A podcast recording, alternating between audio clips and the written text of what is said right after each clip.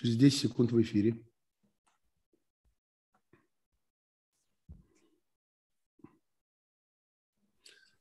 Добрый вечер, дорогие друзья.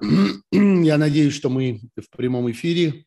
Э, по моим, по моим подсчетам, сейчас одну секунду, я выключу лишнее, чтобы не повторяться. Вот, я надеюсь, что мы в эфире. По моим подсчетам, в Москве сейчас 8 часов вечера.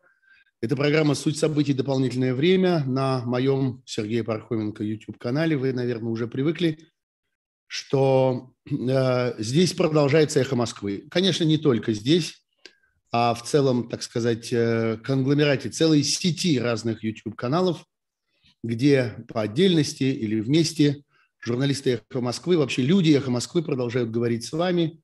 Э, один из центральных этих каналов называется «Живой гвоздь». Пожалуйста, подписывайтесь на него и следите за ним. Там тоже происходит много интересных событий, но и в наших каналах тоже. У, э, у Алексашенко, у Фельгенгауэр, у э, Александра Плющева, у многих из нас это работает, и у меня, у Сергея Пархоменко тоже. Я приветствую в моем канале Владислава Иноземцева. Слава, добрый вечер. Позвольте... Добрый вечер, добрый вечер, конечно. На правах, на правах стар, старого знакомца. А, вы прекрасно знаете Владислава Иноземцева, он частый гость «Эхо Москвы», был много лет, и вот, как видите, остается им. Это один из э, информированнейших и, э, так сказать, э, хорошо понимающих, что происходит, э, экономистов, социологов, политических аналитиков, политических комментаторов по очень широкому кругу вопросов можно говорить с Владиславом Иноземцевым. И я надеюсь, у нас такой разговор сегодня получится. Я напоминаю вам, что у нас с вами работает чат, и вы можете в этом чате по ходу дела задавать вопросы. Я буду очень рад, если увижу там содержательные вопросы. Э, но, э, кроме того, эти вопросы я собирал в своих социальных сетях, э, в моем телеграм-канале, в моем фейсбуке. Так что тем у нас предостаточно. Я заранее прошу прощения, я, как вы слышите, наверное, сорвал голос и буду сипеть, хрипеть все это время. Но вы уж как-нибудь потерпите в основном, в основном будет говорить все-таки Владислав Иноземцев. Ну и последнее, о чем я напомню.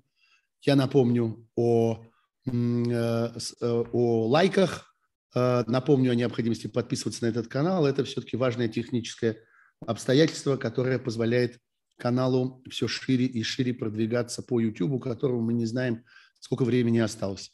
Слава, ну вот давайте начнем с вами все-таки с политики, да. чтобы уже окончательно от нее отвязаться. Э, у меня есть эм, э, ощущение, что э, российское руководство, назовем это так, приняло решение интернационализировать конфликт.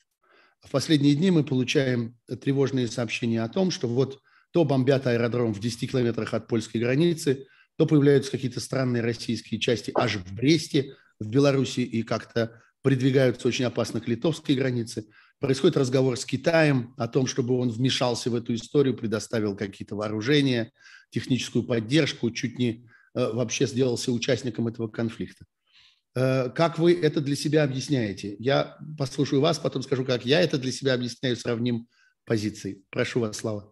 Нет, ну я никак это не объясняю, я просто наблюдаю этот процесс. Эм, я думаю, что в данном случае мы видим какой-то блеф – со стороны Путина, который действительно хочет э, еще больше усилить давление и на Запад, и на Украину, и, скорее всего, на Украину через Запад, э, с тем, чтобы э, западные державы подталкивали Киев к каким-то переговорам, потому что они, так я понимаю, не идут и не дают результатов, и с тем, чтобы каким-то образом этот конфликт был если бы не закончен, то, по крайней мере, перестал бы носить такой безумный ущерб. Я думаю, что э, как бы сейчас Запад занимает очень четкую позицию, он не хочет ввязываться в этот конфликт ни военными силами, безусловно, а он не хочет ввязываться в него даже поставкой некоторых видов вооружений, которые могут быть восприняты как наступательные.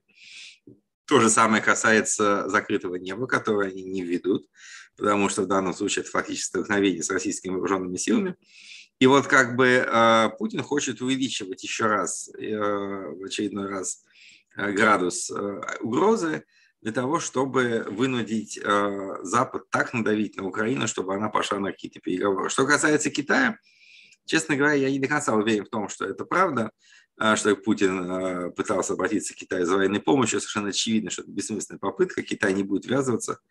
Он сейчас и так находится в довольно таком неудобном положении, потому что фактически Путин показал войной в Украине то, что могло бы случиться в случае атаки на Тайвань.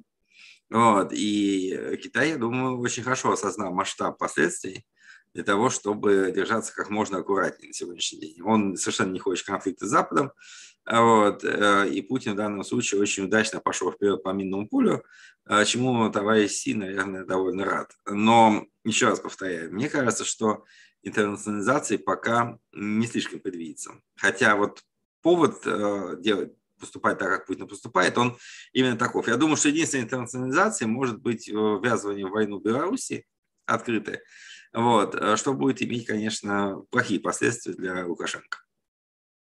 Моя э, точка зрения заключается в том, что Путин не хочет договариваться о каком бы то ни было завершении этой войны с Зеленским и с Украиной, а хочет договариваться с кем-нибудь другим. Он хочет сделать участником этой войны, хотя бы номинальным, хотя бы, так сказать, мысленным, воображаемым участником какую-то другую силу, например, НАТО. Он же не зря говорил о том, что никакой Украины не существует, и он, и Лавров, а на самом деле существуют, так сказать, только хозяева. А это вот такой, значит, у них э, имеется здесь э, крепостной. Э, вот, втянуть еще одну силу и с ней разговаривать о завершении этой войны и об условиях, э, так сказать, э, который примет на себя Украина. Дескать, вы НАТО, я с вами договариваюсь, вы и следите за Зеленским, чтобы он исполнял то, о чем мы сейчас с вами договоримся, чтобы не было партизанского движения, чтобы не было сопротивления, чтобы выдерживались границы тех территорий, о которых мы договоримся, это будет ваша ответственность, а не наша. Вот так я себе представляю этот замысел. Как я думаю, что вы представляете его себе относительно правильно с точки зрения мысли Путина, но Да-да. абсолютно неадекватно с точки зрения возможной реализации, потому что Хорошо а, Да, никто не будет договариваться. То есть, если Путин, условно говоря, ударит там по Вильнюсу или по Польше, а, то с ним вообще никто ни о чем не будет договариваться. Он закончит э, в Гааге достаточно быстро, потому что, а, опять-таки, э, если российская армия не способна, она сегодня, очевидно, не способна справиться с украинской армией, украинским повстанческим сопротивлением, то о какой войне с НАТО можно вообще вести речь? То есть это, ну, я не знаю, я давно уже 24 числа я не делаю комментариев относительно того, что Путин захочет и сделает, потому что рациональность полностью отказала нашему президенту. Но а, в любом случае, я думаю, что это очень ошибочный расчет, потому что с Украиной, судя по всему, хоть как-то можно договориться. Да? По крайней мере, Зеленский говорит, что для него встреча с Путиным является каким-то активом. Но договариваться после э, удара по территории НАТО с НАТО, я не понимаю, о чем Путин сможет. Понятно. Хорошо, спасибо. Я считаю, что мы исполнили некоторую обязательную программу. По-моему, это важный сюжет, и хорошо, что мы, так сказать, на нем э, немножко как-то вокруг него походили. Давайте вернемся к экономике. Я помню, как вы отреагировали на сообщение о том, что э, Запад заблокировал существенную часть российских резервов. Э, и вы оценили это как чрезвычайно серьезный фактор. Вот прошло несколько дней. Э, за эти несколько дней Россия, ее Центральный банк, ее Министерство финансов, ее правительство, все могли, так сказать, почувствовать, эм, прочувствовать э, результаты этого решения. Как вы за эти несколько дней изменили, э, может быть, расширили свою позицию? Что, на ваш взгляд, происходит в российской экономике в целом после вот этой блокировки резервов? Ну, смотрите, блокировка резервов была очень важна, потому что это был абсолютно неожиданный ход которого никто не предполагал увидеть. А, и это ход, который был действительно колоссального масштаба. То есть ни о чем подобном раньше мы даже не могли помыслить. А, потеря 300 с лишним миллиардов долларов – это а, очень большой экономический удар. Во-первых, потому что Центральный банк сейчас реально не может вести ту политику, которую был раньше. Мы не можем, фактически биржевой курс сегодня устанавливается директивно, свободных торгов на московской бирже валютной, по сути дела, нет. Э, курс отличается рыночный, он тоже очень непонятный, он существенно отличается от э, объявленного, объявляемого ЦБ. По сути, речь идет о том, что экспортеры, импортеры могут купить валюту на бирже, ну, по большому счету, как бы дозированно, граждане не могут купить ее легально вообще. То есть фактически вот валютная система, которая существовала даже в 90-е годы, она разрушена. Это как бы очень важный момент, который нельзя не видеть. Соответственно, мы увидим черный рынок, множественные валютные курсы, очень сложную систему расчетов и так далее. Вот. Эм, плюс, что думает российские власти на эту тему, я не знаю, я думаю, что у нас будет очень серьезный интересный момент, связанный с выплатой российского внешнего долга. Э, говорится о, э, многие говорят на Западе о возможном дефолте. А когда Я... наступает какой-то решительный момент? По а, смотрите, там есть несколько решительных моментов. 16 числа есть небольшая выплата э, купона 177 миллионов долларов. 16 есть... чего? Марта? А, вот марта, марта, да. Угу. А, есть следующая дата 31 там еще одна выплата купона приблизительно 500 миллионов. А, и, наконец, 4 апреля наступает а, срок оплаты а, самого, одной из а, серий евробандов на 2 миллиарда. А, то есть при, на каждый из этих платежей есть грейс период, ну, как бы период который, отсрочки на месяц, который не считается дефолтом. Но в любом случае любая просрочка будет уже оценена соответствующим образом. Я думаю, что платежи продолжатся, потому что не дали, как на прошлой неделе, было два больших погашения э, в гораздо больших суммах. А, Газпром на миллиард триста, Роснефть на 2 миллиарда, и они были погашены. Угу. То есть я думаю, что фактически э, создавать ситуацию, когда суверенный заемщик не платит, при том, что платит его корпорации, было бы крайне странным сигналом. Но в любом случае, э, удар по ЦБ, он очень важный, фактически вся прежняя система регулирования финансового рынка сломалась. Мы видим, что закрыты торги на фондовой бирже, а, фактически банковский надзор уничтожен как таковой, хотя ЦБ был очень жесток в этом отношении с приходом Набиульной. А, но теперь мы можем э, выходить из нормативов, не публиковать отчетность и вообще делать все, что угодно фактически. Да? Поэтому это важный, очень существенный удар. Что думают российские власти о перспективах? Я думаю, конечно, что мы увидим очень высокую инфляцию в этом году. А, сейчас официально народный прогноз экспертов ЦБ это 20%. А неофициально многие люди, близкие к правительству, говорят про 30%. Я думаю, что может быть чуть выше. Но это не будет там 100-150, как было в 90-е годы. А, плюс к этому, соответственно, конечно, права по ВВП минимум 10%, скорее всего, там 12, чуть больше. А, и существенное падение жизненного уровня населения, ну, от, от 15% и выше. Вот итоги года будут, я думаю, такими. А, вот, э, если можно, давайте остановимся чуть подробнее на одном из событий, которые вы уже упомянули, неработающая биржа. Уже сколько да. дней торги не возобновляются. Могли бы вы пояснить нашим слушателям, что это означает практически, так сказать, какие у этого могут быть последствия и какие есть уже сегодня последствия? Ну, слушайте, я в данном случае не самый алармист а, в том плане, что а, особо больших последствий от этого не будет. То есть на самом деле а, биржа в России была, она, конечно, имела большую капитализацию. Достаточно, если мы посмотрим на декабрь, например, в среднем по месяцу она была выше 60 триллионов рублей. То есть это где-то 800 миллиардов долларов оцененных российские акции.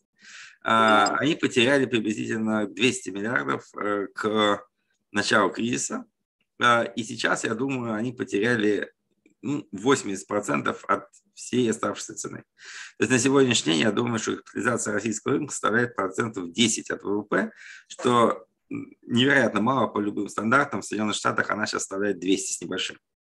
То есть а, вот а, что означает фондовый рынок? Он означает, собственно говоря, две, два момента. Главный из них, он заключается в том, что все российские крупные компании и крупные инвесторы, ну, крупные предприниматели, они э, оценивали, безусловно, капитализацию своих корпораций э, в качестве отправной точки для инвестиционных программ. То есть если у вас и вашей компании стоит там 15 миллиардов долларов, то вы легко можете вложить там 200 миллиардов, миллионов в какой-нибудь новый проект, э, вот, в профильной вашей сфере, даже не профильной, фактически рискнуть какими-то деньгами.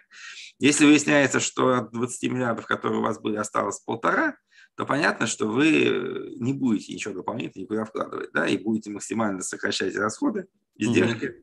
Mm-hmm. И это приведет к серьезным свертам инвестпрограмм по всем крупным компаниям. А, это приведет к серьезному снижению издержек, то есть снижению там, зарплат, любых других выплат, а, гораздо большему давлению на смежников и так далее. То есть это как бы основной момент. То есть в данном случае фондовый рынок, он показывал в той или иной масштабе, насколько предприятия готовы или какие у них есть так сказать, запасы или так сказать, резервы для инвестирования. С другой стороны, конечно, в последние годы довольно большое количество граждан вошло на фондовый рынок с учетом низких ставок по кредитам, по, по депозитам. Московская биржа сообщила, что у нее на конец декабря было 15 миллионов частных счетов. То есть, в принципе, я думаю, что определенное количество российских граждан, ну, они отнесли туда не последние свои деньги, но их несли довольно много. А, и можно считать, что они полностью обнулились, потому что мне кажется, что сейчас, когда биржа откроется, это будет полный разгром, и подъем их ну, хотя бы вдвое. Там, вот да, я как раз хотел спросить, ну, когда-то же ведь она откроется, это же какой-то... Она, конечно, откроется, она, конечно, Однажды откроется. придется открыться, и что будет в этот момент? Ну, смотрите, мы имеем индикативный э, момент следующего порядка, что в тот момент, когда она закрылась, э, еще два с половиной дня продолжались торги на западных биржах, э, и падение, допустим, акций Сбербанка по отношению к тому, как они закрылись в Москве в последний день торгов, было 93%. После этого э, биржевые власти в США и Великобритании эти торги просто закрыли. Российские акции сегодня не торгуются административно, по административным причинам. Не потому, что они ничего не стоят, а просто потому, что сделки с ними запрещены. Вот, э, поэтому э, ну вот это был индикатор. То есть считайте, что где-то 85% падений на открытии. Тем более, что западных денег не будет вообще, сброс будет по любым ценам, э, а покупки будут нулевые. Понятно. Тем временем э, один из наших слушателей по, по имени Валкман э, спрашивает, просит нас вернуться к истории с активами. Вот под каким углом? Существуют ли перспективы того, что Запад, минуя Россию, использует замороженные активы Центрального банка, например, для выплаты ущерба Украине? Или, например, там, по делу ЮКОСа или по другим искам типа MH, MH17 и так далее. Как вы думаете, существуют такие процедуры? Это можно себе вообразить? Легко, а, на самом деле, потому что я даже, даже думаю, что это был бы самым разумным вариантом, потому что, смотрите, а, единственным прецедентом очень близким является а, иск, ну как бы, да, разбирательство по экономическим параметрам ущерба в связи с оккупацией Кувейта. И, Ираком, да? Ираком, да. И, mm-hmm. собственно говоря, смешная часть истории заключается в том, что буквально через три недели после того, как Ирак, Кувейт был освобожден э, войсками коалиции, э, Организация Объединенных Наций создала так называемый комитет по оценке. А, и это, это что за год?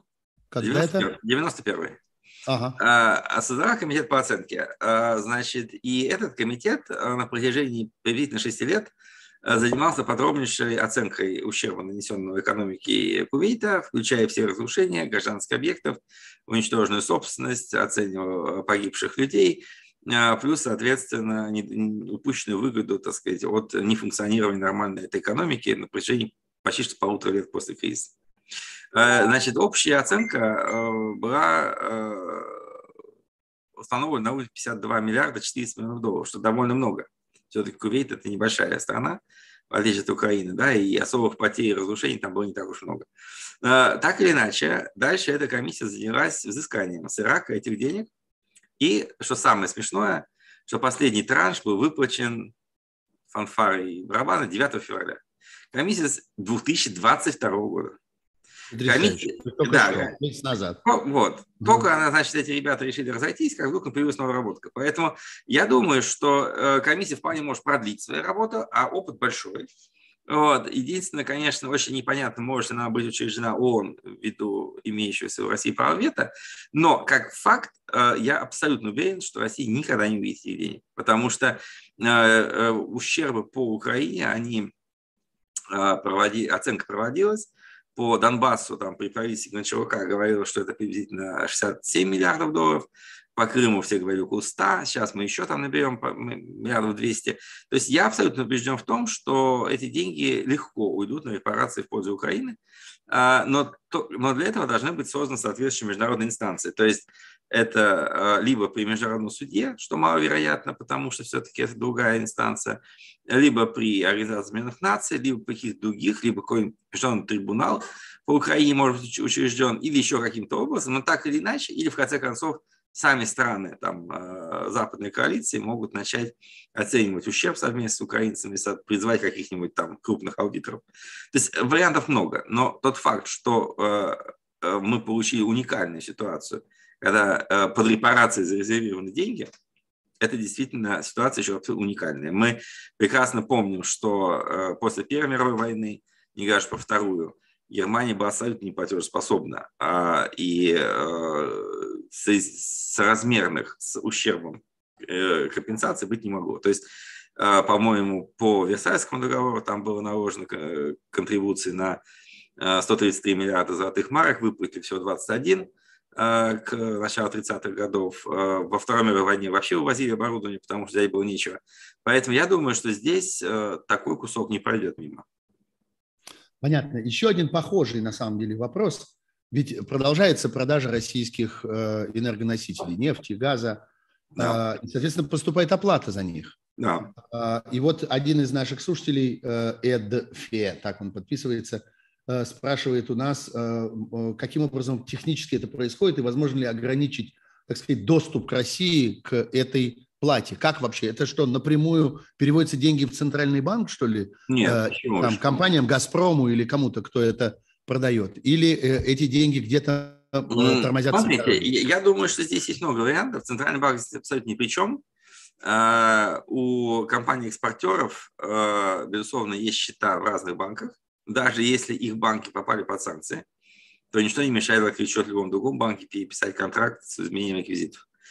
Э, платежи и в России, и из России не запрещены. То есть здесь нет такой-то полной финансовой блокады.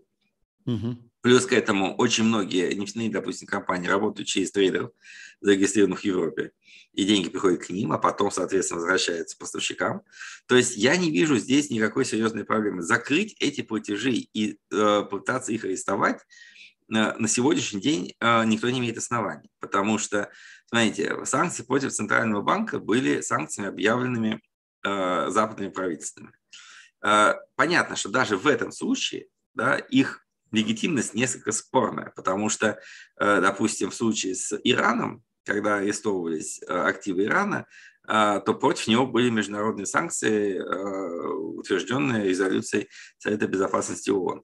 То же самое происходило в отношении Ирака, например. То же самое происходило в отношении Югославии в свое время. А, в случае с Россией ничего подобного не было.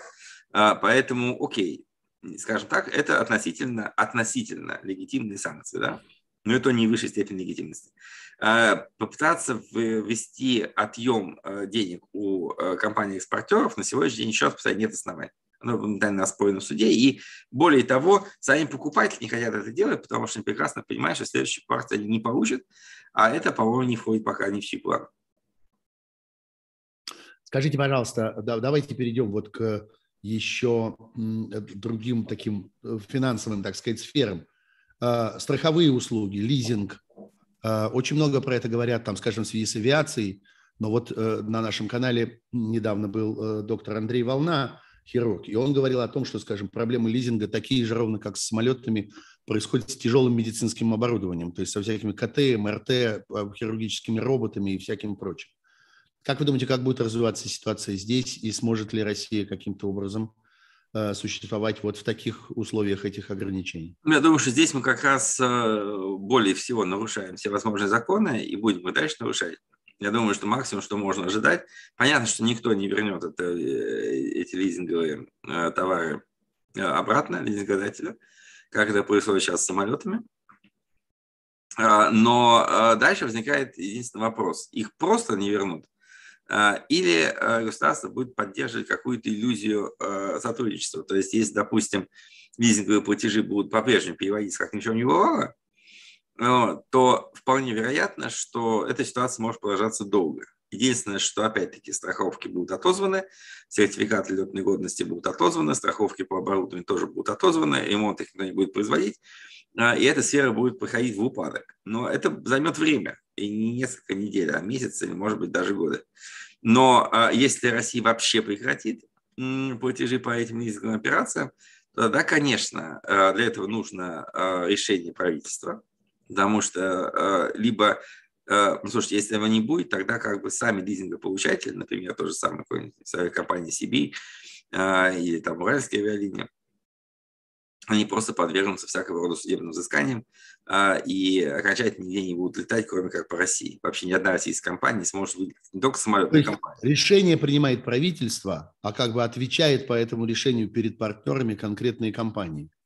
Нет, я думаю, что если решение будет принято правительством, это станет форс-мажором по компаниям. Mm-hmm. Если компании при этом, так сказать, то есть если правительство запретит компаниям возвращать лизинговые суда, то компании mm-hmm. вынуждены будут подчиниться.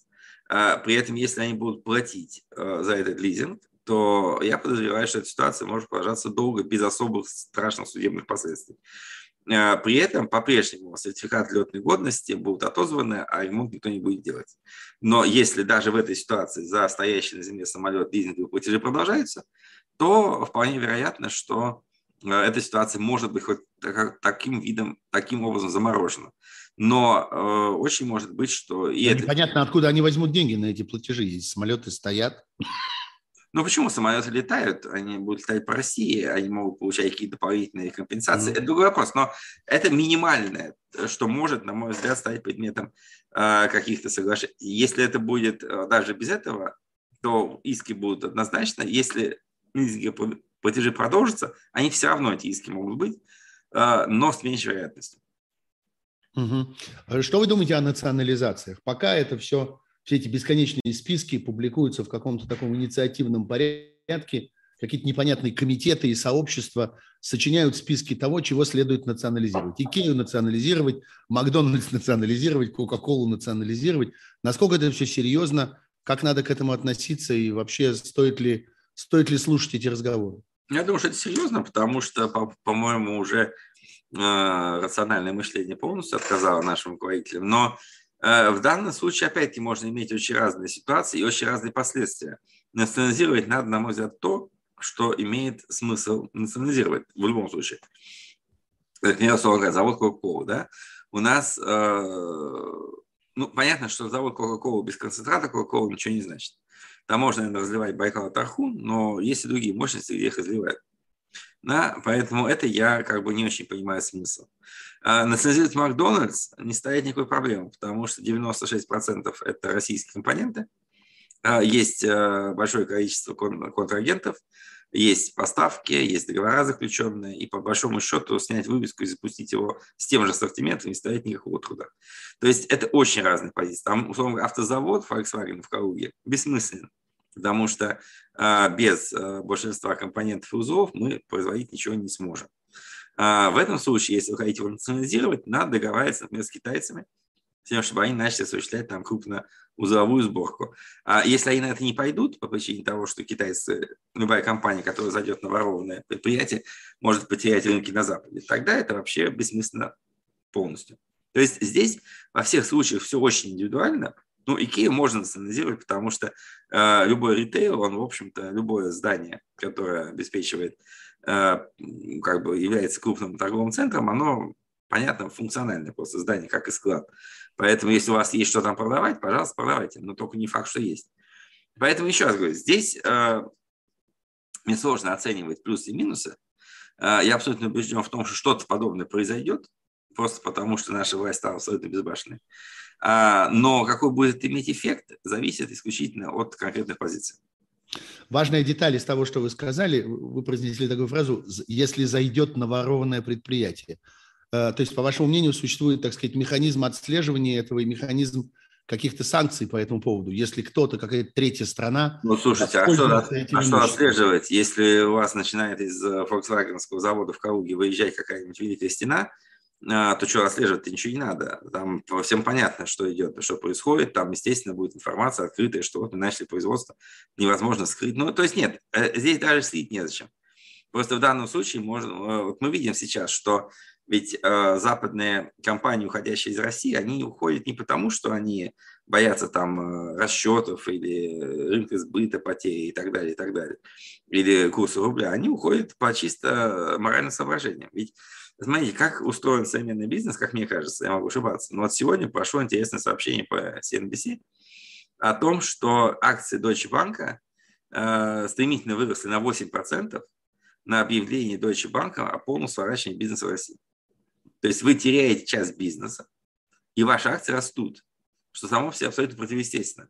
Но так происходит. То есть люди прекрасно понимают, что э, так сказать, э, поведение согласно неким стандартам принятым повышает вашу капитализацию. А, извините, капитализация крупной компании, она э, так сказать, в десятки раз выше их текущей прибыли. Поэтому, э, опять-таки, там, заработать 5 копеек в России, э, но не иметь, и быть, чтобы ваши акции находились под прессингом, да, никто не хочет. Всем гораздо выгоднее, да, чтобы их стоки подорожали там, на 5, 7, 10 процентов, а, чем связываться с этой безумной страной. Поэтому я думаю, что в данном случае будет то же самое, да, если, допустим, какая-нибудь там китайская компания производит автомобили в Китае, продает их в Америку, или там в Японии, в какие-то другие соседние страны, то, хотя китайских машин в Америке нет, или почти что нет, то э, абсолютно понятно, что если какой-нибудь Volkswagen призовет э, европейские и прочие международные концерны с ними не сотрудничать в связи с тем, что они заняли его предприятие, то последствия будут очень тяжелые. Я напоминаю вам, что э, здесь на моем YouTube-канале, на YouTube-канале Сергея Пархоменко в программе «Суть событий. Дополнительное время» у нас в гостях Владислав Иноземцев, э, российский экономист, социолог, политический аналитик, и мы обсуждаем с ним э, последствия того, в общем, вполне беспрецедентного режима санкций э, финансовых, отраслевых, э, макроэкономических, разнообразных, которые были наложены на Россию в очень спешном порядке после начала э, агрессии российской армии э, в Украине. Я хотел бы обратиться, Слава, к рынку труда.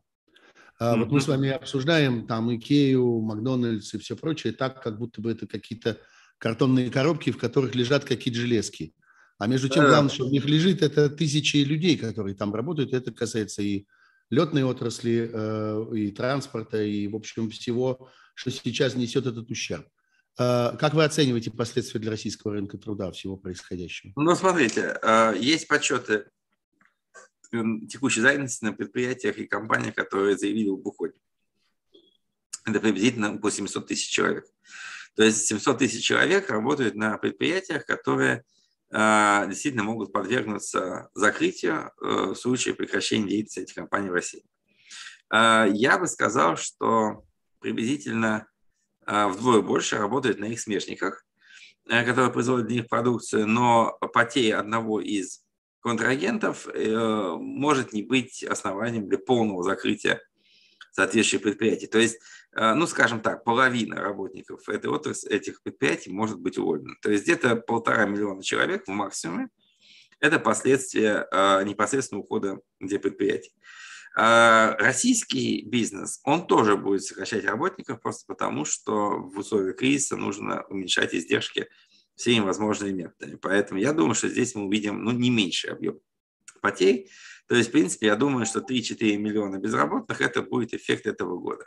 Какая-то часть из них найдет работу, большая часть, наверное, нет. Э, государство будет делать все возможное для того, чтобы поддерживать занятость в государственных отраслях и в госслужбе, и среди бюджетников. Наверняка будут повышены пособия по безработице, они будут выплачиваться более простым образом, чем это делалось раньше, потому что людей нужно каким-то образом э, поддерживать на плаву. А, это одна сторона. Вторая сторона вопроса связана с тем, что мы получим очень сильный удар по а, гастарбайтерам, которые, естественно, при таком курсе а, не смогут поддерживать свои семьи дома. Если мы посмотрим, допустим, на э, российский рынок, то доллар упал, ну, фактически, э, извините, рубль упал практически вдвое, то есть там с 78 там, до фактически 130-140. Если брать реальные цифры, включая 12% комиссию, а в Казахстане падение составит приблизительно меньше 20%. То есть в данном случае, а, если мы посмотрим на вот это соотношение, то мы увидим, что заработки гастарбайтеров в их собственных валютах упали, ну, как минимум на треть. И в этой ситуации, я думаю, что мотивы им здесь оставаться будут гораздо меньше. Поэтому здесь будет не дефицит. То есть у нас будет очень структурный странный рынок труда. Э, в довольно квалифицированном, качественном сегменте будет огромный избыток кадров, а в самом неквалифицированном будет недостаток кадров. Э, сбалансироваться они не смогут, потому что мы видим, что люди, которые выше, так сказать, уволились даже с Макдональдса, вряд ли пойдут дворниками. 3-4 миллиона безработных, говорите вы. А э, как это соотносится с нынешним уровнем э, безработицы? Это какая доля прибавки в результате? Раза в два. Два-два с половиной раза. То есть сейчас в России примерно 3-4 миллиона безработных. Даже меньше. А вы ожидаете еще столько же? Да, да, это более чем два раза. Понятно. Скажите, пожалуйста, а э, существуют какие-то механизмы борьбы с безработицей в России, вот по вашим наблюдениям? Потому что, ну, безработица вообще для любой страны большая проблема, но как-то э, с этим пытаются эм, э, справляться э, переселением, э, повышением мобильности населения, переподготовкой, э, какими-то, какой-то реадаптацией безработных и так далее, и так далее. Есть какие-то механизмы для этого? Что в России по этой части? Там вообще что-то существует? Ну, знаете, ну, как сказать, вот эти механизмы, они существуют, но они э, очень затратные и требуют много времени. Э, и мы видели, допустим, например, пандемических кризисов э, на Западе, что э, вот эти формы вообще не были задействованы. Э, наоборот, э, безработные стали получать неправдоподобно высокое пособие, фактически замещавшее в значительной части весь их доход на прежнем месте работы. А, и это продолжалось на протяжении где-то 10-12 месяцев. А, я думаю, и после чего экономическая ситуация улучшилась, и безработица снова ушла к минимуму, как это сейчас происходит в Канаде и в Штатах тоже. А, я думаю, что эти финансовые и экономические власти сделали правильный выбор, вместо того, чтобы кого-то как-то переобучать. Невозможно переобучить э, дворников-программиста, вот, а, соответственно, так сказать, э, стоящего у стойки Макдональдса медсестру. Поэтому я думаю, что э, самым разумным было просто реально платить э, достойное пособие по безработице, ну хотя бы на уровне там полутора минимальных зарплат э, и полутора э, уровней прожиточного минимума. Э, просто и, и ждать, что будет дальше, потому что я не вижу возможности вот в нынешней ситуации – переориентировать работников на какую-то новую деятельность. Тем более, что мы не понимаем, какой будет экономика после кризиса. Мы не понимаем, сколько времени будет продолжаться. Есть очень много неопределенности. Поэтому в данном случае я бы просто ждал. Э, есть такая сфера экономической жизни э, – вооруженные люди. Есть. В России сегодня, если оценивать всех вместе, и армию, и, скажем, МВД, Росгвардию, ФСИН, ФСБ, от какой-то части МЧС и так далее, то, как я понимаю, тоже набирается больше трех миллионов человек да, э, в численности. Да. Э, как вы кажете, как вам кажется, все эти э, экономические обстоятельства каким-то образом могут отразиться на этой сфере или государство способно защитить их, так сказать, закрыть их каким-то коконом, чтобы они не чувствовали этих изменений? Я думаю, что здесь все в наименьшей мере подвержено изменениям. А, кокон будет, он есть, а, люди будут получать больше, государство будет всячески задабривать. Я думаю, что а, особенно это касается армии, потому что наверняка очень многие люди, которые заключали контракт с учетом нынешних сумм, которые платятся по контракту, они не очень, не очень значительные. Когда контрактная служба сопряжена теперь с такими рисками, как это происходит в Украине, то я думаю, что здесь потребуется гораздо больше усилий, чтобы находить людей, готовы. То есть можно ждать волну перезаключения контрактов? Э, я не знаю, насколько суммы. они будут заключены. Я не спец в военной сфере, я не знаю, на какой срок они заключались, насколько там стабильна была зарплата, но индексацию э, доходов по всей цепочке э, силовых органов, я думаю, можно ждать в самое ближайшее время. Может ли наоборот армейская сфера, об этом спрашивают наши слушатели здесь, быть ну, таким своеобразным средством борьбы с безработицей? Так сказать, попытка высосать с рынка безработных, э, э, как бы наполняя ими разного рода силовые структуры, армию, полицию и так далее. Так бывает? Ну, вы знаете, я не думаю, что э, увеличение численности армии, как бы вот главным его э, мотивом является уменьшение безработицы. Скорее всего, все-таки нет. Хотя можно сказать, что люди, которые столкнутся с безработицей, молодые мужчины, допустим, да, особенно в провинции, будут э, пытаться а, устроиться в ту самую милицию или на военную службу. Но еще раз хочу сказать, что я не думаю, что вот э, мы увидим быстрый рост этих структур, тем более, что еще раз повторю, они увеличивались в России, все говорят, что у нас очень вооруженная страна, это правда, но все равно э, вот увеличение численности этих структур, оно составляло десятки тысяч в год.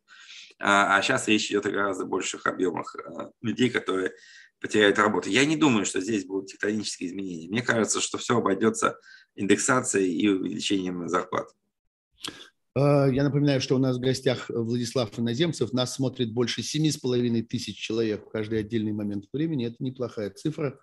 Э, отметок нравится всего две тысячи с небольшим, что, по-моему, находится в диссонансе с этим. Пожалуйста, не жалейте этих ваших лайков и подписывайтесь на канал Сергея Пархоменко. Мы продолжаем, у нас есть еще немного времени. Нас просят уточнить, как соотве- со- соотносятся между собой активы Центрального банка и Фонд национального благосостояния. Это одно и то же, это разные вещи. Они Что соотносятся как матрешка. Они соотносятся как матрешка. Фонд национального благосостояния является частью активов ЦБ. То есть фактически фонд национального благосостояния – это резервная копилка Минфина. А в него э, собраны деньги, которые Министерство финансов получило от реализации бюджетного профицита – Э, но этими деньгами распоряжался Центральный банк. Э, соответственно, в последние месяцы перед кризисом правительство приняло решение полностью избавиться от долларовых активов в структуре ФНБ, что и было сделано. Соответственно, наибольшую часть в нем составляли евро, была значительная часть юаней и, возможно, какие-то другие валюты. Доллара там точно не было. Но это не меняет ситуацию, потому что вопрос – заключался не в том, э, что там было, а в том, где это лежало.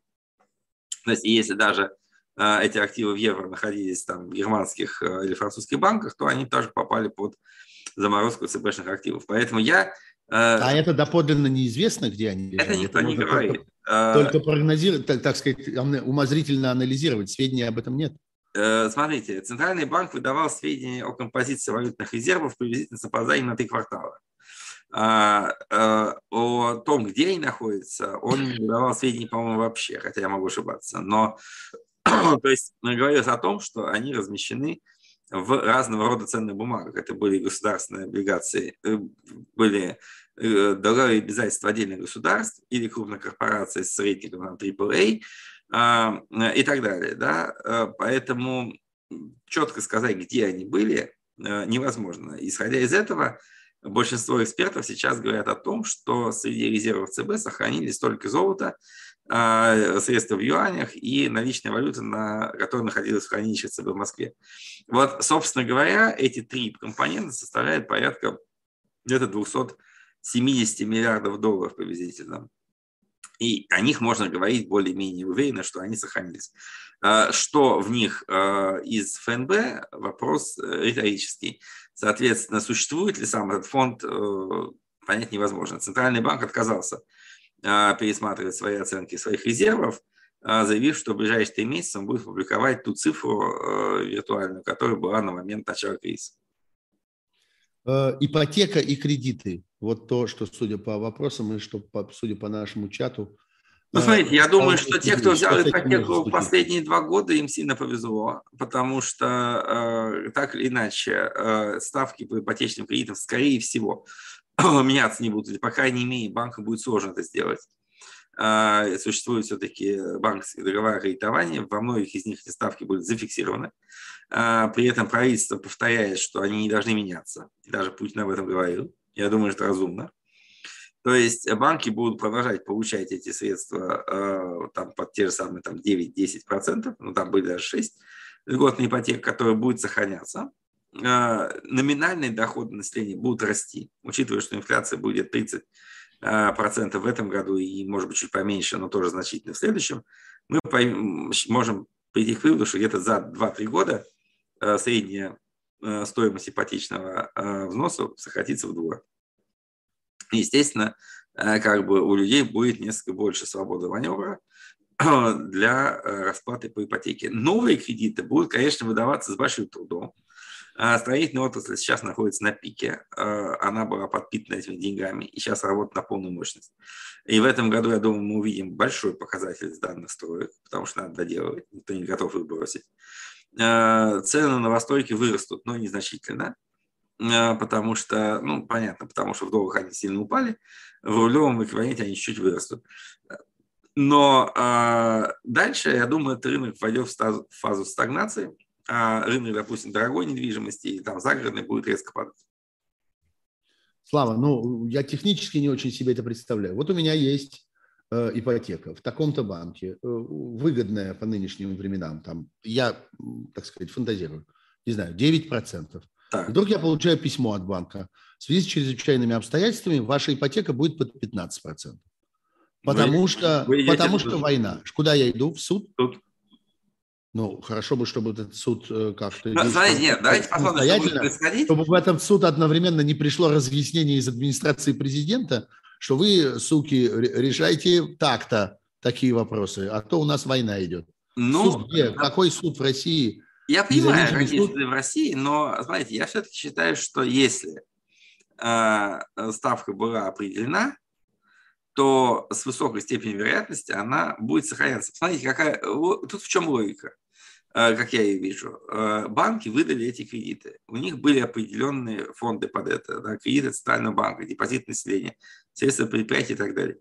Они их сейчас разместили. Э, точнее, разместили там год или два назад. В данном случае, я думаю, что самым правильным для банков было бы сейчас не повышать эти ставки, потому что это вызовет очень много проблем и для банков, и для клиентов, и в целом для страны, а скорее, наверное, обратиться в то же самое ЦБ, Потому что, ведь смотрите, э, Банк России принял совершенно феноменальное решение. Он заявил о том, что э, он, в принципе, предлагает провести налоговые каникулы, э, извините, кредитные каникулы, то есть не платить обязательства по контрактам до 1 октября. Но если он так предлагает, то чтобы этот рынок вообще не рухнул, то ему, конечно, было бы правильнее субсидировать каким-то образом или выдать кредиты стабилизационным банкам, которые сильно вовлечены в ипотеку, с тем, чтобы они не повышали процент, а когда ситуация начнет нормализовываться, или если, дальше уже к этому разбираться. Но я считаю все-таки, что а, высока степень вероятности того, что банкам не дадут увеличивать эту ставку, просто потому что ипотечники люди довольно активные. На сегодняшний день ипотека большая, 12 триллионов рублей. А, при среднем объеме там, ну, хотя бы 3 миллиона, 12, да, 3 миллиона, это где-то 3-4 миллиона человек в активной фазе э, займов.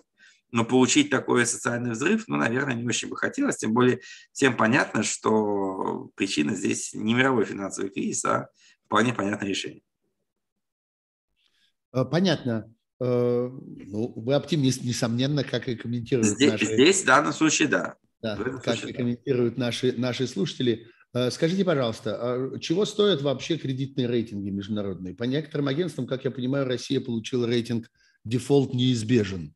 Э, что это вообще значит, что это за сигнал, что бывает при таких кредитных рейтингах и вообще имеет ли это какое-то практическое ну, значение? Ну, большого нет в нашем случае, потому что Россия сейчас э, денег не привлекает, сейчас даже аукционы по ОФЗ остановлены, а уж международные вложения, естественно, никто в России денег не понесет. С другой стороны, ну, нужно понимать, смотрите, какая ситуация. Все-таки по поводу дефолта очень много спрашивают э, вопрос на эту тему, но Смотрите, у нас сейчас существует рынок еврооблигаций, прямой государственный долг Российской Федерации. Средний объем где-то порядка 18 миллиардов долларов. А если сейчас погасит в апреле вот это 2, ну, будет, соответственно, где-то 15 там, с половиной, с учетом процентов уменьшившихся. Вот. То есть 15 э, миллиардов долларов – это меньше, чем э, наличные доллары и евро в э, закромах ЦБ. Это сумма, которая составляет приблизительно, сейчас я скажу, ну, двухнедельный, даже десятидневный объем экспорта Российской Федерации до кризиса. А, при этом как бы делать дефолт а, на такую сумму, это 3% ВВП. Я думаю, что, опять-таки, этот дефолт тоже странная вещь, потому что следующий платеж по государственным долгам а, в июне 2023 года, и они рассрочены до конца 30-х. То есть, в принципе, я не вижу никакого смысла, даже минимального, в том, чтобы не платить э, по этим обязательствам. Э, рейтинги указывают на рейтинги присваиваются Российской Федерации как заемщику. Я думаю, что если э, оплата в апреле и в июне 2023 года пройдут, то они объективным образом повысятся. Но это ни на что сейчас не влияет. Вот реально. Сейчас никто не будет смотреть на кредитный рейтинг, э, осуществляя какие бы то ни было финансовые операции России. У нас осталось 10 минут этого разговора с Владиславом Иноземцевым. Он просил ровно в круглый час отпустить его для следующего разговора а в другом месте. Э, традиционно э, финальная часть разговора называется «Китай». Как-то вот мы тут разговариваем, что-то обсуждаем, разглядываем и так далее, а где-то вот висит эта такая огромная такая вот такая штука, которая сейчас вмешается, все перерешает по-своему, займет все свободные места, заполнит своими товарами все недостающее, нашлет своих гастарбайтеров и так далее. Э, на ваш взгляд, какую рыбу ловит Китай в этой огромной мутной реке? Чего он ждет? Чего нам от него ждать? Ждать ли экономической агрессии или, наоборот, экономической эксплуатации? Вообще, насколько это похоже на книги Сорокина, когда в Нет, итоге похоже, занимает нет. собой все? Не, не похож никак. Э, я думаю, что он здесь вообще ничего не ловит, и э, был бы рад, если бы ничего подобного не происходило. Я думаю, что Китай, э, единственное, что он может сделать, и что он сделает, он, конечно, будет активнее экспортировать в Россию свои товары, станет главным нашим контрагентом по товарным операциям, в том числе и высокотехнологичным. Это будет явно. Вот. А с Китаем сейчас, э, безусловно, торговля будет нарастать, в том числе и потому, что у нас достаточно много резервов в юанях. Центральный банк Российской Федерации имел в своих резервах треть мировых резервов в юанях. То есть во всем мире было приблизительно там 315 миллиардов э, долларов в юанях размещено разными центральными. Из них Российский центральный банк имел около 100. Вот, поэтому в данном случае это приблизительно я бы сказал, полтора года импорта из Китая может финансироваться теми юанями, что мы закупили заранее. В этом отношении, конечно, торговый партнер будет, безусловно, приоритетный. Что касается инвестиций, смотрите, э, Китай э, хотел довольно активно идти в Россию с инвестициями, но всегда его не пускали. Э, и в общем итоге он не получил ни одного мажоритарного пакета ни в одном крупном. А кто не пускал? Российское правительство? Российское правительство, да. То есть максимум, что ему давалось, по-моему, получить, это 10-15% проектов Новотека на арктическом СПГ. А, и ни в одной крупный инфраструктурный проект он не вошел, э, ни один крупный автозавод он не построил. Там есть какое-то маленькое предприятие, которое выпускает несколько, там, 10 из около того тысяч машин в год. Э, и, в принципе, Китай, э, он как прямой инвестор в России был далеко не на первых местах, мягко скажем так, я бы сказал, ближе к концу. Вот. Он э, давал большие кредиты Роснефти и Газпрому под поставки газа и нефти, но Роснефтские кредиты полностью выплачены судя по всему, потому что было достаточно давно, э, газпромские кредиты по силе себе и тоже, я думаю, выплачиваются или включены в цену газа. Поэтому э, я не вижу здесь никаких особых возможностей для Китая, за исключением торговли, э, резко поменять свою позицию. Тем более, повторю, любые инвестиции сейчас в Россию будут очень внимательно осматриваться всеми другими торговыми партнерами Китая. Последняя часть вопросов, как обычно, насколько это все обратимо? Вот, предположим, мы просыпаемся утром и выясняем, что все в порядке как-то. Все договорились, все, война кончилась, э, войска выходят, э, и вообще как-то кризис миновал. Насколько вся история с санкциями, вот, скажем, с заморозкой, ну, про заморозку мы говорили, что, скорее всего, России не видать этих денег замороженных из э, активов Центрального банка, но в целом как снимаются санкции, как, как э, это можно, э, как этот фарш промотать, провернуть обратно. А, ну, смотрите, я, я думаю, что санкции будут сниматься очень долго, но если предположить, что э, активы ЦБ потеряны, и забыть про них, да, это как бы фактически снятая санкция. Плюс к этому, как бы действительно, если они будут переданы в какой-то репарационный комитет, а дальше а, дальнейшие сделки будут работать как нормально. Это один вопрос. Я думаю, что э, санкции против банков, ну, их по большому счету проще не снять, а обойти, что тоже можно сделать, потому что это же не исключение SWIFT и расчетов всей российской банковской системы, только несколько банков. Вот, остальные работают. А, плюс к этому э, иностранные компании, ну, кое-кто из них, я думаю, заявив, что они уходят, они все-таки там UK не взорвет свои магазины, да, они будут стоять.